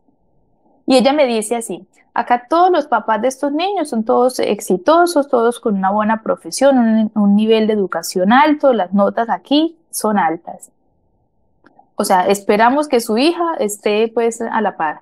Y entonces, claro, yo empiezo en las clases privadas a 45 euros, 45 minutos. Carísimo, ¿no? Y entonces, ah, y algo que se me olvidó decirle, el papá de mi hija me firmó la autorización de, salida del país con una condición. Dinero. Adivine cuál. Eh, no. ¿Plata? Era, no, que, que yo me la traía, pero él, él ya es, él, yo que con él ya no contara pues que él me iba a seguir dando plata. Ah, ya, ya, ya, que renunciabas a, a la manutención. Sí, entonces yo, bueno, yo, bueno, hágale. Pero entonces ya llegué acá y con esos precios de 45 euros por, cada hora pues de, clase para mi hija para hacer las tareas, ¿no? Mm. Y entonces, uy, eso ya, no, no, yo empecé a ver la gris, porque mi esposo no contaba con ese gasto tampoco. Entonces yo ya, yo ya empiezo pues ya a tener, a ver no, a, desesperarme. Entonces ya conocí aquí en Múnich la iglesia latina. Entonces yo iba para allá, pues yo iba como a buscar paz para mi alma, a buscar así tranquilidad. Y entonces ya empiezo a hablar con ya más colombianos. entonces encontré una colombiana que ella trabajaba haciendo limpieza y ella tenía muchos trabajos y ella que muchas casas para limpiar y ella quería pues de hacer como un estudio y entonces me dijo, mira, te dejo una casa para que tengas una entradita. Y entonces yo en Colombia, sí, yo muy juiciosa y todo, pero yo nunca, o sea, o sea, yo no, no estaba acostumbrada a trabajar aquí por horas, una casa grande que en un par de horas hay que hacerlo, yo no estaba acostumbrada. Entonces ella, ella fue y me mostró ella cómo lo hacía y a limpiar en seco, pues, porque yo en Colombia sí lavaba el baño todos los días, pero echándole harta agua. Echándole agua con ese balde y échele agua uno sí, por todo pero no, eso aquí en seco, que toca uno así todo con un trapito secar porque no se puede gastar tanta agua. Entonces ella me da ese trabajo, pero ese trabajo era cerca del estadio aquí de Múnich, entonces me tocaba de donde yo vivía hasta allá una hora y media me, montaba en todos los medios de transporte. Yo iba con el tranvía, después con el tren subterráneo, después con el bus y después caminaba un rato. Entonces yo, eh, pues eso era durísimo para mí, tres horas diarias ahí nomás de transporte. Entonces yo iba y trabajaba allá como unas cuatro o cinco horas. Ella me enseñó a cobrar bien. Yo en, en el 2016 ya cobraba 15 euros por la hora. Pero entonces, imagínate, yo ganaba 15 euros por hora y tenía que pagar la 45. 45 por hora. Sí, pero bueno. bueno, entonces hay, hay una gran diferencia porque ahí está, estás pagándole a una persona por educación, alguien capacitado para educar. Sí, entonces yo ya, ese fue como un año, yo duré como un año así con ese trabajo y yo estaba haciendo un curso de alemán, de integración y entonces yo también tenía que ir cuatro días a la semana, pero como tenía que trabajar tres, porque si no, pues no me alcanzaba la plata. Entonces la profesora de alemán, ella me decía, ella me decía, bueno, usted paga y si usted no viene, eso ya es cosa suya. Entonces yo ya terminé ese módulo y después empecé con otra profesora que, que, me dijo, hey, ponte pilas, estás joven, tienes un curso de alemán, ponte las pilas, ¿no? Después vas a tener más oportunidades para tus hijos, tú aquí en este país y sin el idioma, ¿qué vas a hacer? Entonces yo tomé la decisión de dejar mi trabajo, yo, yo renuncié. Y entonces yo ya renuncié y entonces ya la familia de mi esposo empezó a apoyarme, porque ellos felices apoyándome, que, ah, bueno, no, no, sí, es más importante que tú estudies, que esto lo otro. Ellos empezaron a pagar las clases para mi hija. Entonces, no, no, o sea, yo, o sea, eso, yo, o sea, yo como eso al principio ellos me apoyaban mucho, o sea, yo tenía así como preguntas o algo y nos reuníamos todos y, todos opinando y, poniendo plata. y entonces, claro, yo, ellos me, me apoyaron ahí un tiempo Y yo en ese pueblo, allá viví dos años. Allá, ¿qué pasó? Que de ser la gente millonaria, así rica, que yo me encontraba en el parque, me encontraba los jugadores del Bayern Múnich con los hijos y que uno iba caminando y veía así pues las villas. ¿Qué pasaba? Pues de que yo extranjera, sin dinero, con estos niños, a mí yo me encontraba así las mamás, por ejemplo, en la guardería, me decían, eres la cuidadora. Ah, o sea, no me creían que era mi hija.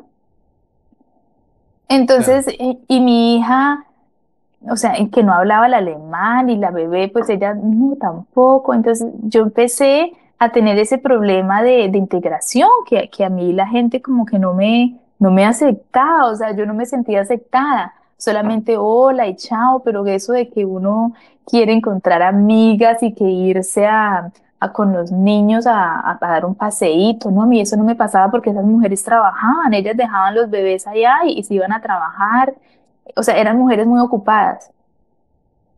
Entonces eso me, eso, yo me aburrí, yo no, yo sola, y era muy, para mis hijas difícil hacer amigos, ellos sí, mi hija mayor, ella es muy amigable, ella sí empezó a hacer amistades, las invitaban a un cumpleaños, al otro. Pero ¿qué pasaba con esos niños? Que después de la escuela, como los papás trabajan, aquí los niños tienen cada día hartas actividades, que unos que se iban a aprender a tocar el piano, que otros tenían tenis, que tenían fútbol, natación. Mi hija solita, ella quedaba sin nada que hacer en la tarde. Entonces yo a ella la llevaba después de la escuela a un lugar donde podía estarse hasta las 5 de la tarde con esos niños que los papás trabajaban y tenían que quedarse allá. Yo la dejaba a ella ya para que ella hablara el alemán, sí, para que no hablara tanto español conmigo, yo la dejaba allá. Entonces yo le pagaba eso. Y así pues pasamos esos dos años, después mi hija, ella muy talentosa y en esa escuela me la trataron súper bien, el profesor de música me la metió en la orquesta y ella aprendió a tocar la viola.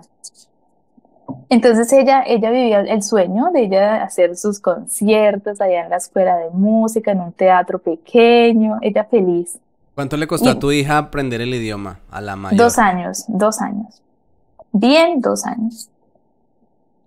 Que eso fue muy, se demoró mucho, porque acá los, o sea, aquí hay como una preferencia por algunos inmigrantes. Si viene, por ejemplo, un niño de, de Inglaterra, de, de América, de, Norteamérica, pues ellos sí aprenden más rápido, no sé qué tienen, pero aprenden más rápido. O sea, no sé qué tiene que alguien hable inglés que aprende más fácil el alemán. O esos niños, o también cuando los papás saben varios idiomas, a los niños se les facilita más. Pero a mi hija, ella sí se demoró más.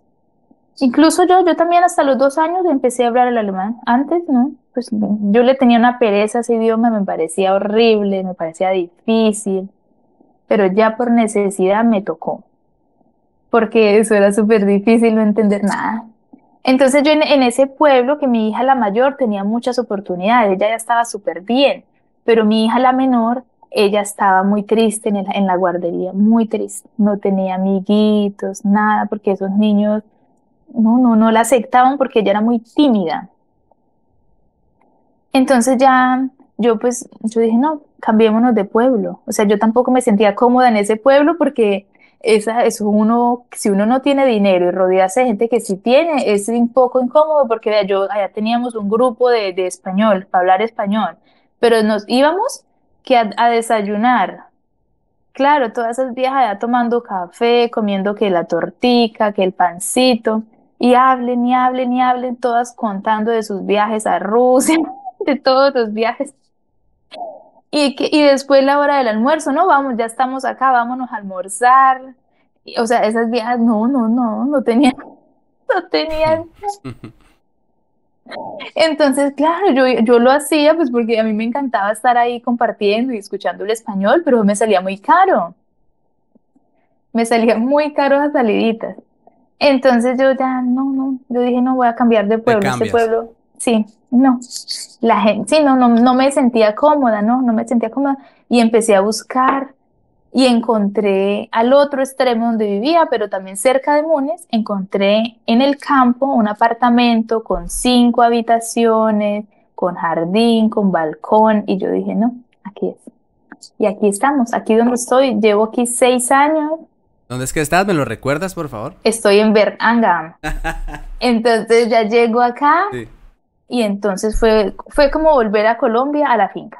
Es donde yo vivo, son finquitas, algunas casitas, pero entonces ya me encuentro con esta parte de Alemania que, que aquí hablan el dialecto, aquí todos los que viven acá son generación tras generación, aquí la, la mayoría de la gente tiene una casita con dos pisos, abajo los papás, arriba los abuelos y así van cambiando. Sí. Sí, aquí Van, van ro- van cambiando. rotando. Sí, eh, van rotando y entonces entrar al círculo aquí es muy difícil, y que hablan, no hablan el, alemán así, el, el, el alemán como tal, sino que tienen dialecto. Y entonces aquí ya llegamos y eso fue terrible porque, porque claro, somos extranjeros, o sea, en, en, en Grunwald nunca nos sentimos extranjeros, pues porque a todos, casi todos son extranjeros, solo que son extranjeros ricos. Y entonces ya llegamos acá y no extranjeros. Mi marido que es alemán, él también ya es extranjero, él no habla el dialecto. Y entonces ya mi hija va a la escuela, eh, va a la- en- hace tercero y hace cuarto. Y ella, las notas acá, pues ya, ya aquí también siguió teniendo otra profesora. Y aquí me tocó cambiar de profesora. Sea, seguía con profesora particular. Ah, sí, ella estuvo toda la primaria con profesora particular. Y entonces aquí, ¿qué pasó? Cuando llegamos acá, ella, yo, o sea, yo no sabía aquí del sistema escolar, yo no sabía. Y ella en música sacaba uno, en deporte sacaba uno, en religión, que aquí el uno es la mejor nota, ¿no? Acá se califica de uno a seis y el uno es la mejor nota. Y yo veía pues que ella tenía muy buenas notas, pero en matemáticas siempre sacaba un cuatro.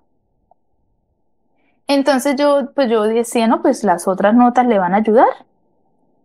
Y así pasó cuando terminó, porque acá en cuarto ya termina la primaria y uno entra, uno entra, ¿me permites que me están tocando la puerta? Dale, dale. Yo creo que es mi hija que ya llegó de la escuela. Te esperamos. Vale, mi amor, regáleme un momento, ¿vale? Mamá. Ahora te ayudo, ¿vale? Llegó la mayor. Sí. No, le llegó la mediana que ya, ya llegó de la escuela. ¿Y te hablan Bueno. español? Eh, Ah, no. mi amor, ya. deja todo abajo. Bueno, Bueno, entonces que ella, ella se quedó a dormir en la escuela, entonces llegó con una maleta grande, entonces ella quiere que yo se la ayude a subir, pero yo la puedo Dale, subir dale. más tarde. Entonces yo ya llegué acá, mi amor, no puedes aparecer en la cámara, porque a ella no le gusta aparecer en la cámara. Entonces ya yo ya llego acá, mi hija ya en cuarto termina pues la primaria y entonces las notas no le daban, ella con ese cuatro en matemáticas no podía ir a una buena escuela. Y yo no lo podía creer. Entonces ella, ella fue a una escuela privada, ella fue a una escuela privada porque aquí se, pues uno, la gente lo, o la familia de mi esposo, no, ella no puede ir a esa escuela donde van los, hijos de los extranjeros. Y yo, sí, pero es que somos extranjeros. Entonces me decían, no, eso la mayoría son los turcos y eso, ella no va, no va no va a mejorar el alemán. Entonces ella fue a una escuela privada de con muchos alemanes, muchos extranjeros también, pero la mayoría alemanes, que es un como con el sistema Waldorf. Entonces ella ya estuvo sin notas, allá, ya, ella se graduó ahora de noveno, que ya con noveno aquí uno puede hacer una carrera técnica, pero entonces ella va a seguir en la escuela pues para mejorar el certificado y después pronto llegar a estudiar algo diferente. ¿Ya cuántos años tiene tu hija mayor? 17, Bueno, tú tienes, como yo lo decía al principio, tienes tres hijos. sí, Dos niñas y el tercero, el, el menor, es un niño, ¿sí? Es un niño, sí. ¿De cuánto tiempo? Tiene dos años. Ya- Entonces yo, yo ya estoy en un momento pues que es muy, muy fácil porque es- estoy con mi hija, la mayor, que tiene 17, que ya se graduó, por decirlo así, ya podría ponerse a estudiar algo diferente, pero ella sigue en la escuela, entonces ella, pues ya con ella ya no tengo tanto que hacer. Ahora tengo mi hija de 9 años que ya sale de la primaria, a partir de septiembre va al colegio y va a un colegio donde va a aprender español, entonces yo estoy muy feliz. Va a tener allá... Ahí contigo poco español. Ella sí habla el español conmigo, lo que pasa es que ella pues, siempre me responde en alemán o me responde en español, pero yo noto que ella para escribir sí necesita la- aprender la gramática, entonces en el colegio yo estoy feliz porque ya lo va a tener. Entonces va a tener también, va a tener también inglés, pero entonces estoy feliz que el español ya se lo van a mejorar. Y tengo mi bebé, que yo, mi bebé nació cuando empezó la pandemia, mi bebé nació en, en mayo del 2020. Y entonces, ay Dios mío, pero mire que la pandemia a mí me cambió la vida. Porque yo antes de la pandemia, yo sí trabajaba, antes de tener mi bebé, yo trabajaba, yo seguí trabajando en la limpieza, porque intenté trabajar en los restaurantes, pero eso, el- ese horario a mí no me sirve, desde las 6 de la tarde empezar a trabajar hasta las 10 de la noche, a mí no me sirve porque con mis hijos no me sirve. Entonces yo prefiero trabajar en la limpieza, que voy en la mañana, trabajo un par de horas, tengo mi platica, me vengo a hacer el almuerzo y a cuidar a mis hijos en la tarde. Y además que yo aprendo, yo hago aquí, o sea, que a la tierra que, que fueres a hacer lo que vieres, yo hago lo mismo. Mis hijas también, yo las tengo en actividades después de la escuela. Mi hija mayor, pues ella también llegó a tener así la clase de viola, a tener gimnasia, a jugar baloncesto. Ahora mi hija, la mediana, pues ella también le gusta mucho patinar en el hielo. Ella, ella hace patinaje artístico, que ahorita estamos en vacaciones pues por el, por tanto calor, pero a, a partir de septiembre ella hace eso cuatro veces a la semana, así que son cuatro veces que me toca ir a llevarla, esperarla una hora que termine y después devolvernos. ¿Y, lo- y Ella los traslados también. ahí dentro del pueblo, cómo son? ¿Los Ah, son de haces? 10 minutos, o sea, yo tengo aquí un, un, un carro que también le cuento que sacar acá la licencia, yo la saqué a los 30 años, fue muy difícil, aprend- eh, me salió también muy caro, fueron 3.500 euros, 50 horas, o sea, yo tengo un récord. Porque fue Esto. complicado, ¿Le- ¿te tocó repetir el, el examen? No, no me tocó repetir, yo no, no, no, ya le dije, Ya yo atempada no soy. 3.500 te sale sin tener que repetir. Ah, porque me demoré mucho, porque como Ya. yo ya había hecho un curso de alemán, pero esas palabras de, de lo que uno, de ese, ese, vocabulario pues del, del, del carro, de cómo se maneja, que yo no, yo no me sabía las palabras, entonces yo no entendía. Entonces sí me demoré, pero claro, aquí tener, o sea, o sea, eso es lo que yo también quiero, mm, quiero como, por eso me animé, que es- estos días habían hartas muchachas contando la historia de, de lo que es uno casarse con un extranjero y cómo va cambiando la vida. Entonces yo quería cambiar, contarlo porque claro, si uno está bien en Colombia y se viene para acá, está bien. Pero yo quería contarlo de cómo es uno estar en Colombia mal, o sea, de uno estar llevado y La venirse inmunda, para como acá, dice sí, uno. de venirse para Sí. De que en Colombia a mí muchas veces me tocó trabajar de empleada doméstica y acá me sigue tocando, pero es diferente. Hoy en día yo cobro 20 por hora.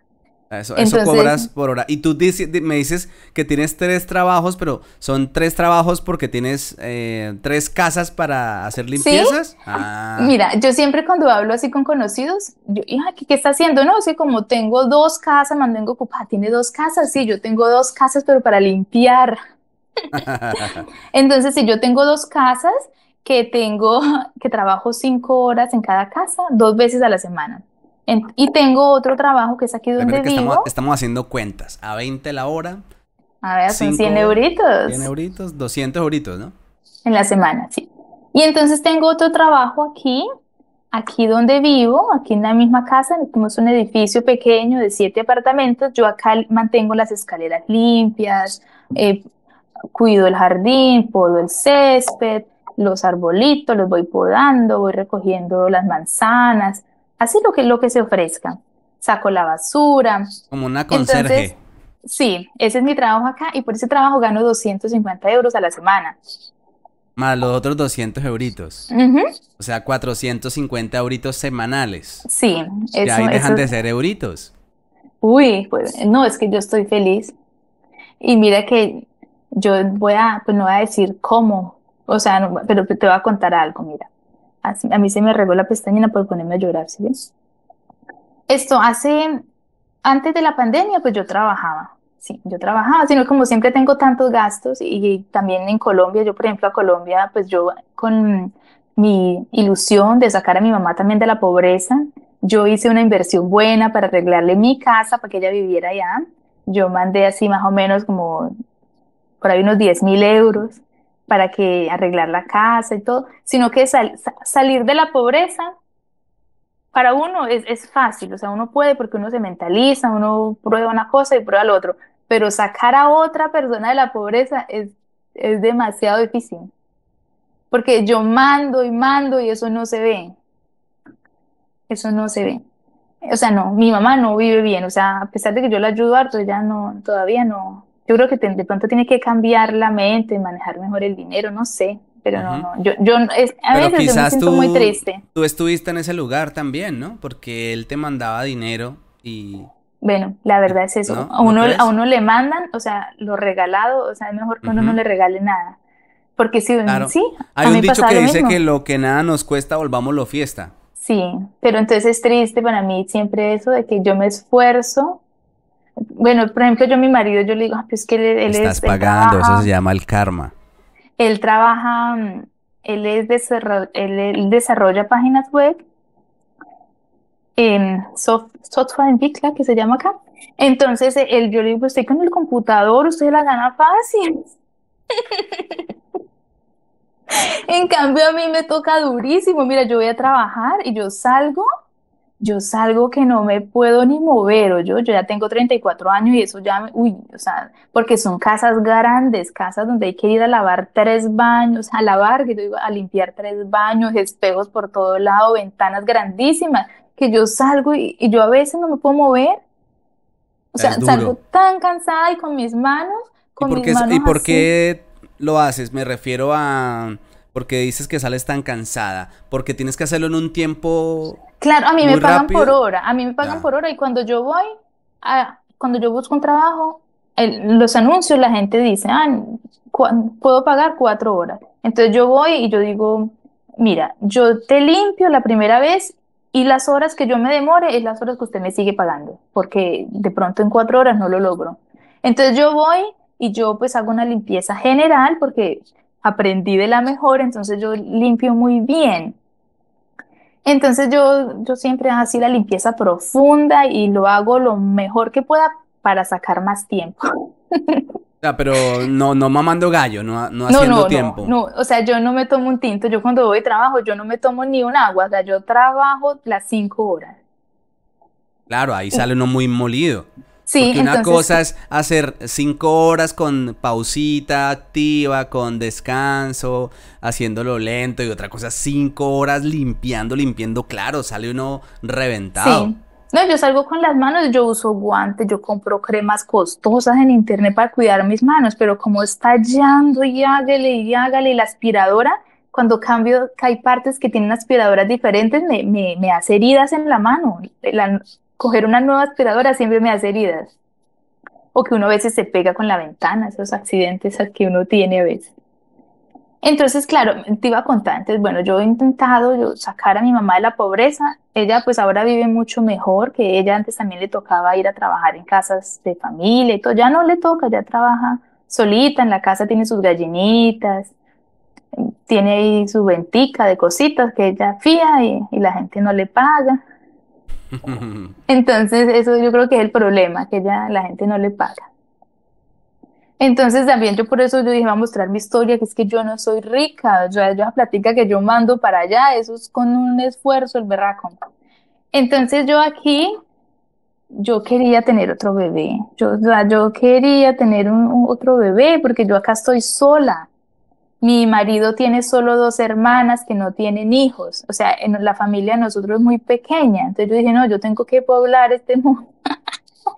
Entonces yo, yo quería otro bebé, porque ya mi hija, pues mi hija es colombiana, no es la hija de mi esposo, entonces la situación ahí cambia. Entonces la hija mediana, ella es casi sola, porque mi hija la mayor mantiene ella con amigos y con el novio, mi hija mantiene sola. Ya hizo su vida. Sí, entonces yo quería pues tener otra, otro bebé, otra niña, otro niño, Dios mío, regáleme otro bebé. Entonces yo, yo antes pues yo también trabajaba muchísimo, pero yo no quedaba embarazada. Yo no quedaba embarazada. Entonces yo decía, no, es que yo trabajo mucho, voy a dejar de trabajar. Entonces, no, no, dejar de trabajar tampoco fue la opción. Eh, o sea, yo dejé de trabajar, pero no quedé embarazada. Entonces yo hacía mucho deporte, yo voy a dejar de, no hago más deporte, no, de pronto tanto de esfuerzo físico, no, yo, o sea, yo estaba obsesionada por tener un bebé. Entonces yo dejé también de trabajar, dos años en trabajar, no quedé embarazada, hasta que después quedé embarazada. Por fin quedé embarazada. En el, en el 2020 pues nace mi bebé. Esto, entonces, ¿qué pasaba? Que como yo antes era independiente y dejé de trabajar, yo ya no tenía ingresos. Cuando tengo mi bebé, mi embarazo, pues yo no recibo la ayuda del Estado como tal, no, no recibo mi sueldo porque no, no había cotizado, pues llevaba mucho tiempo sin cotizar. Entonces yo recibo, recibí la ayuda de 300 euros mensuales por tres años, porque eso ya es una buena ayuda. Pero que uno, si uno acá está trabajando y tiene, se embaraza y tiene el bebé, pues tiene el 65% del sueldo tres años, ¿no? Que aguanta. Pero bueno, yo no tuve esa posibilidad, me tocaron los 300 euros, que ya hasta el otro año los tengo. Entonces yo ya, eh, mis ahorros empezaron a desaparecer. Yo siempre con los mismos gastos, yo empecé a desaparecer mis, mis ahorros. Y entonces ya llegó mi bebé y así pasó la cosa. Yo seguía sin trabajar, ¿no? Pues llegó el corona, llegó esa situación tan horrible que para mí, pues, pues para mí fue, pues fue muy buena esa situación porque ya mi marido que siempre tenía que ir a la oficina, se podía quedar a trabajar desde la casa. Entonces él ya trabajando desde la casa, pues ya él me ayuda a cuidar el bebé, me ayuda a hacer las tareas con la niña. Entonces ya mi hija sacó muy buenas notas. O sea, para mí me cambió la vida el corona, gracias. O sea, lo siento mucho por las otras personas, pero para mí, y estamos invictos. no, no, no, no nos ha tocado, no nos hemos contagiado, es que vivimos por acá solos, por acá en una finca. Entonces ya, entonces, ¿qué me pasó? Me miran de lo que me pasó. Yo tenía, de todos mis ahorros me quedaban 600 euros. Que eso pues es lo único que me quedaba. Entonces, me quedaba eso porque es que aquí mi marido, él paga todo. Él paga todos los gastos de la casa, pero entonces yo no manejo un peso. Yo, yo tengo con él como un trato, es que yo le cocino, yo le hago todo, todo lo hago yo, pero él paga todo. Y a él le gusta, él está contento con ese trato. Entonces yo cuando... Tu dinero sí tiene, o sea, el dinero de bolsillo tienes que rebuscártelo. Tu plata. eso yo no tengo. ese es el trato. Sí. Ah, sí, yo no recibo un peso de él. Entonces, claro, yo tengo pues que, me, que ayudo a mi mamá, que mi hija, también los gastos de mi hija mayor son solo míos. Que por eso pues a veces también me da rayo en el papá que, que me dejó sola porque ah, me ha tocado muy duro. Entonces yo ya tenía esos 600 euros y yo una vez me puse como a hablar con una persona de Colombia que estaba en una situación dura, por en una finquita, en un, en un ranchito, porque yo crecí en un ranchito de esterilla, con suelo de tierra. Entonces yo me puse a hablar con esta muchacha que estaba en una situación así, en una casa así, de, este, así, y la estaban echando, le estaban, no, lárguese de acá, o sea, y no tiene para dónde irse. Entonces yo, Dios mío, o sea, entonces ella muy juiciosa la muchacha, ya había terminado estudios universitarios y todo, y ella pues me, me, comentó pues que necesitaba como hacer como una especialización para, para concursar y que le saliera pues un trabajo con el Estado fijo y que le pagaran bien. Entonces yo me ofrecí y yo le dije, mira, yo todo lo que tengo, tengo 600 euros apenas para su semestre, 2 millones 700 para su semestre, para que haga este semestre y ya el otro año pues de pronto la situación se, se te acomoda, o sea, para que lo hagas, ponte las pilas, yo animándola, ¿sí? Y ella, ay, sí, muy linda, gracias, claro, yo le hice el envío, yo le hago ese envío, Dios mío, y mira, a mí se me volteó el sartén. que la escuela privada de mi hija me la pagaban mis cuñadas, ellas no pudieron seguir pagando porque por el ah. corona y todo eso, mi hija había hecho un paseo por allá en un, en un velero, eso me valía 800 euros y yo así desesperada, yo necesito plata y no tengo. Y yo pensaba, ay, ¿será que llamo a muchacha y le digo que me vuelva la plata? Y yo pensaba, no, eso creo que ya se la gastó. Y yo fui a la escuela, yo pedí que me financiaran ese paseo, que me financiaran la, el gasto de la escuela. Entonces la, la señora, la directora me dijo, mira, lo que yo te puedo ayudar, yo te puedo ayudar es que te beco la niña, la beco y, y entonces usted solo me paga el paseo en Modi las cuotas. Y yo, bueno, muchas gracias. Y yo, bueno, ahora hay que pagar las cuotas. Y yo, ¿qué hago? Y entonces yo empecé a mirar los periódicos que llegan gratis a la casa. Y yo dije, no, me tocó, me tocó volver al ruedo. A trabajar. sí, me tocó.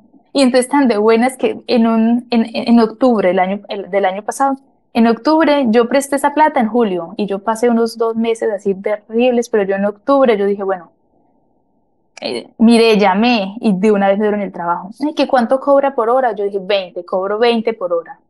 20, yo sí, es que yo trabajo muy bien y necesito plata urgente.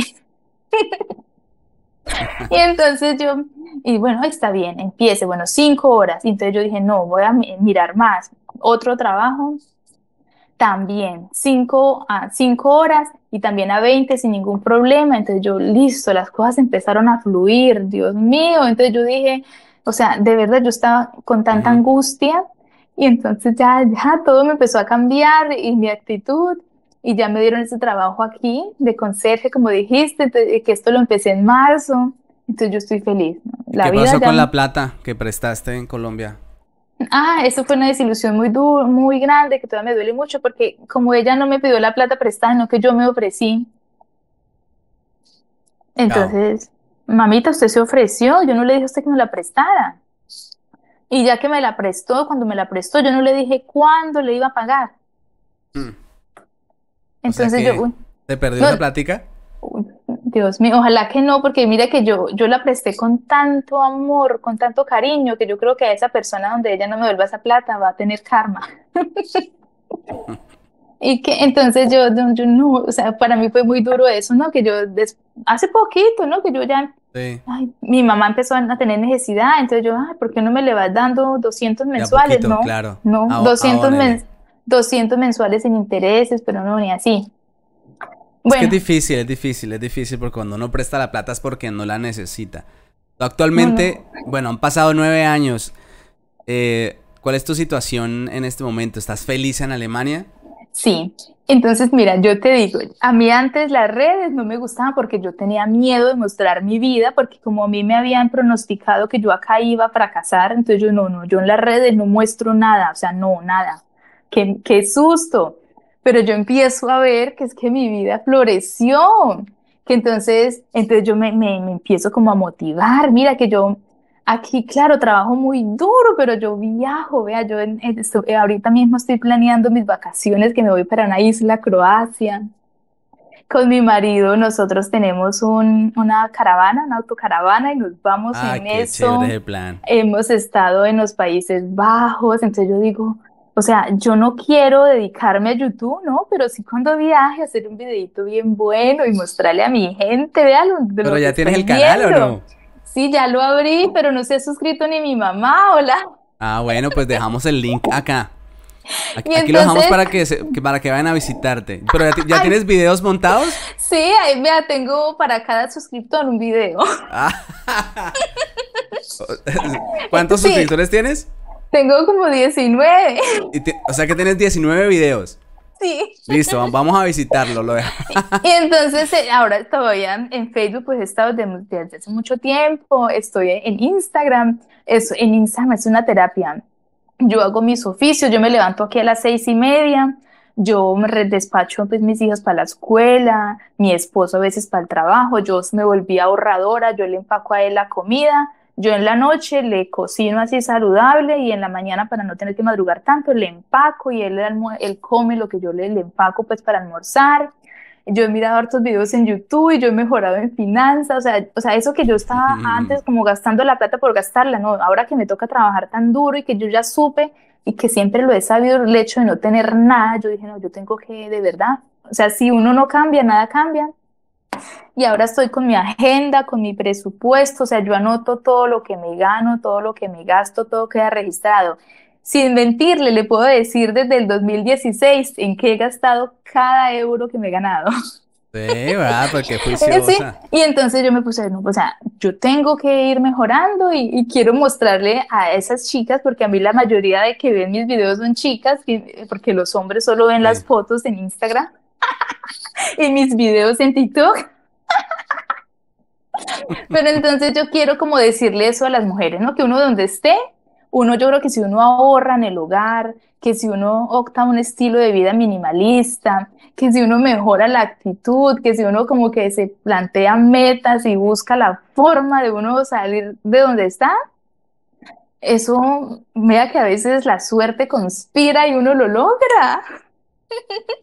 que muchos dirán, sí, usted está viviendo así porque se casó con ese alemán, es cierto, que emigrar con un extranjero, que ya emigrar así como yo lo hice, llegar acá con esta comodidad, muy fácil y muy bueno. Que tuve otro reto, como fue el idioma y como fue también acostumbrarme a un esposo con una cultura diferente, que también ha sido muy difícil, y también es un reto.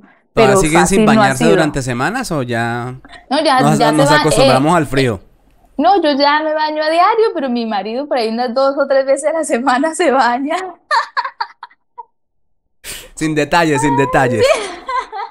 Oye, Angelina, pues gracias, gracias. Visitaremos tu canal, lo dejaremos acá, dejaremos el enlace para que también la gente vaya a visitarte y conozca un poco más de, tu vida y de tus... ¿Qué son? ¿Blogs? ¿Qué, ¿Qué, haces ahí? No, pues mira que, o sea, es que como la verdad para las redes malísimo, yo me la paso trabajando, entonces yo dije, yo lo que quiero hacer es como si hago un paseo, pues hago un videito de lo que veo, porque es que aquí los paisajes son bellísimos. Tienes que ver mis videos y, mis, Voy a mis historias. estoy en TikTok. Mejor dicho, termino acá y, me pongo a eso.